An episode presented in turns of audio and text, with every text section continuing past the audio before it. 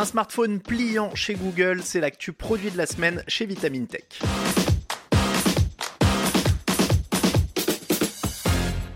On connaissait la pratique de l'origami, et bien voici celle du pliage de smartphone. Dans ce domaine, l'idée est d'agrandir l'écran d'un smartphone pour le transformer en tablette ou de lui permettre de rentrer plus facilement dans une poche de pantalon. Il faut dire qu'avec des poches qui ne changent pas de taille et des smartphones qui mesurent au moins 6 pouces, notre meilleur compagnon est devenu bien encombrant. Le replier, ce serait bien pratique, comme à la fin des années 90 avec les modèles à clapet, mais à l'époque, l'écran était tout petit. Grosso modo, cela fait 2-3 ans que des modèles de smartphones aux écrans pliables se succèdent sans rencontrer de vrai succès. Il y a les modèles du style clapet dont la taille se divise par deux et l'épaisseur se multiplie d'autant pour pouvoir rentrer dans la poche. Ce sont les petits frères du StarTAC, le modèle vedette de Motorola. Il y a aussi ceux qui s'ouvrent comme un livre pour dévoiler l'équivalent d'une tablette et d'autres systèmes un peu plus exotiques. Trouver le bon mode de pliage et la forme du smartphone, c'est depuis au moins 4 ans ce que s'acharnent à chercher les rares marques qui se sont lancées dans l'aventure. C'est comme cela que les fabricants chinois ont créé toutes sortes de prototypes pliants de toutes les formes sans pour autant convaincre. Puis est arrivé un ténor comme Samsung, et non pas un, mais deux modèles pliants. Après avoir observé du coin de l'œil, le coréen a essuyé les plates au travers de quatre générations de mobiles pliables, et les concurrents se sont dit qu'il ne fallait peut-être pas louper le coche, exactement comme ce fut le cas avec l'écran tactile il y a quelques années. Les brevets ont donc fleuri chez à peu près tout le monde, même Apple serait tenté, c'est pour dire, en attendant, c'est du côté de Google que les prochaines grandes manœuvres devraient avoir lieu. Un site spécialisé dans les fuites de l'industrie du secteur high-tech a déniché une vingtaine d'images de rendu d'un projet de smartphone pliable chez Google. Celui qu'on appelle le Pixel Fold est représenté sous tous les angles a l'instar du Samsung Galaxy Z Fold 4, il s'ouvre comme un livre pour passer en mode tablette. Une fois refermé, le mobile est doté d'un écran principal dénué de bordure. Sur son dos, on trouve un module photo imposant doté de trois capteurs. On imagine que le smartphone plié restera d'une bonne épaisseur et qu'il devrait être assez lourd. En clair, il rentrera dans la poche, mais peut-être qu'il la déformera. Pour le reste, on ne connaît pas vraiment ses dimensions ni sa fiche technique, mais l'informateur du média connaît déjà sa date de sortie. Ce serait prévu pour mai 2023 et son tarif serait de 1799 euros. Un prix stratosphérique donc, mais qui était celui du Z Fold 4 de Samsung à son lancement cet été.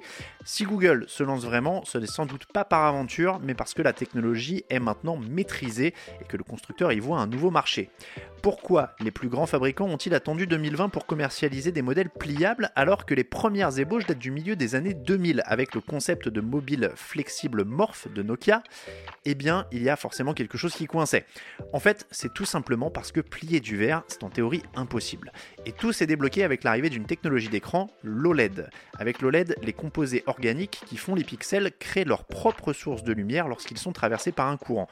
Ça permet d'obtenir un écran beaucoup plus fin alors qu'il fallait une plaque de rétroéclairage à un écran LCD. On dispose aussi de plus de contraste, car pour le noir, les pixels ne s'allument pas. Mais ce n'est pas tout, les pixels des OLED sont aussi souples que des gymnastes. Pour les tordre, il suffit de remplacer la couche de verre de l'écran par un polymère que l'on peut déformer. Les pixels suivent le mouvement sans broncher, et c'est comme ça que sont nés les premiers mobiles à écran incurvé et non pliable. Puisqu'on pouvait tordre les écrans, on s'est dit qu'il était temps de les plier. Est-ce que vous voyez la nuance? C'est ainsi qu'en novembre 2018, le tout premier mobile pliable est celui du chinois Royol, et c'est peu dire qu'il est resté confidentiel. Le même mois, Samsung, qui s'était fait voler la vedette, n'en était qu'à présenter un prototype se dépliant dans la largeur vers l'intérieur. En janvier 2019, Xiaomi présente aussi son prototype et Samsung passe à l'étape supérieure avec le lancement du Galaxy Fold. Et c'est là que les premiers gros soucis ont débuté.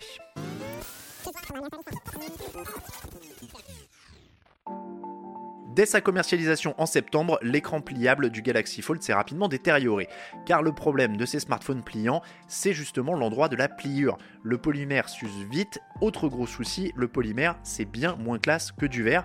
On achetait donc un smartphone pliable cassable doté d'un écran moche pour un tarif allant au-delà d'un SMIC. On comprend alors pourquoi il y a eu peu d'engouement pour ces smartphones au début. Et puis, il y a eu la révolution Corning. Corning, c'est un fabricant d'écrans en verre dit incassable. Ce n'est pas vraiment le cas, mais les écrans sont très solides et inrayables. Le constructeur s'est donc mis à faire du verre pliable, un alliage de verre ultra fin et résistant qui rappelle l'ambiance des modèles haut de gamme. ça fonctionne plutôt bien, même si cela reste contre-intuitif. C'est désormais ce verre que l'on retrouve sur l'essentiel des mobiles pliants depuis deux ans maintenant. Retour du verre, durabilité pour un smartphone vraiment premium et prix qui revient à s'aligner sur le très haut de gamme.